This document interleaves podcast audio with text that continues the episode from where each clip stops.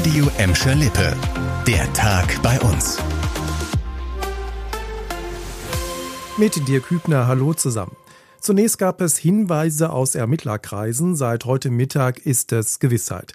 Die Polizei hat die Leiche der seit Juni 2019 verschwundenen Gelsenkirchnerin Anna S. gefunden.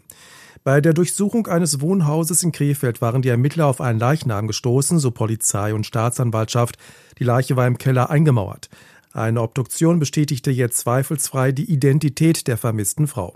Das vorläufige Gutachten der Rechtsmedizin ergab, dass die Gelsenkirchnerin vermutlich erstickt wurde.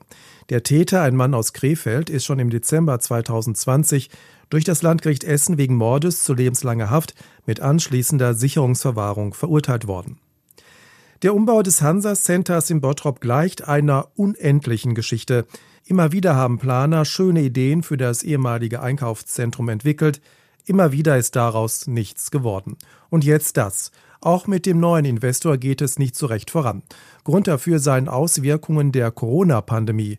Durch einen starken Einbruch am Immobilienmarkt für Einzelhandelsbetriebe komme es zu Finanzierungsschwierigkeiten, hat uns der Projektleiter gesagt. Deswegen soll die Modernisierung des Einkaufszentrums zwischen Berliner Platz und Hansastraße nun in zwei Etappen ablaufen. Mit dem Gebäudekomplex, der für Gastronomie und ein Hotel reserviert ist, soll gestartet werden. Auch die Tiefgarage mit bis zu 190 Stellplätzen werde saniert. Bisher werde damit geplant, dass das Hansa Center im Laufe des Jahres 2024 eröffnet. Inzwischen warten die Bottropper seit mehr als zehn Jahren auf die Eröffnung des Centers.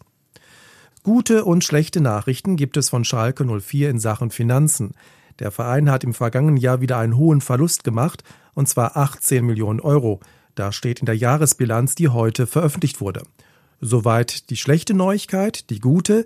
Den Schuldenberg konnte Schalke um mehr als 33 Millionen Euro abbauen, trotz Corona-Pandemie und Bundesliga-Abstieg.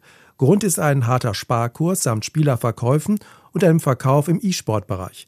Bei Fernseheinnahmen und Sponsoring nahm Schalke dagegen deutlich weniger Geld ein. Unterm Strich stehen damit rund 183 Millionen Euro Schulden. Schon eine gewaltige Summe. Dennoch, der Verein sei auf dem richtigen Weg, fasst Schalke Finanzchefin Christina Rühl-Hamers die Geschäftszahlen zusammen. Auf dem richtigen Weg sind auch viele Kröten in Gladbeck. Dabei helfen 15 ehrenamtliche Helfer. Sie machen bei der Krötenrettung mit. Die Freiwilligen unterstützen die Mitarbeiter des zentralen Betriebshofs Gladbeck und tragen die Kröten täglich in den Morgen- und Abendstunden über die Straße und retten vielen Tieren damit vermutlich das Leben. Aber nicht nur das, die Helfer notieren Art und Anzahl der jeweiligen geretteten Amphibien. Die gesammelten Daten werden im Anschluss vom ZBG ausgewertet. Vor so viel Tierliebe der Gladbecker kann man nur den Hut ziehen. Das war der Tag bei uns im Radio und als Podcast. Aktuelle Nachrichten aus Gladbeck, Bottrop und Gelsenkirchen findet ihr jederzeit auf radio und in unserer App.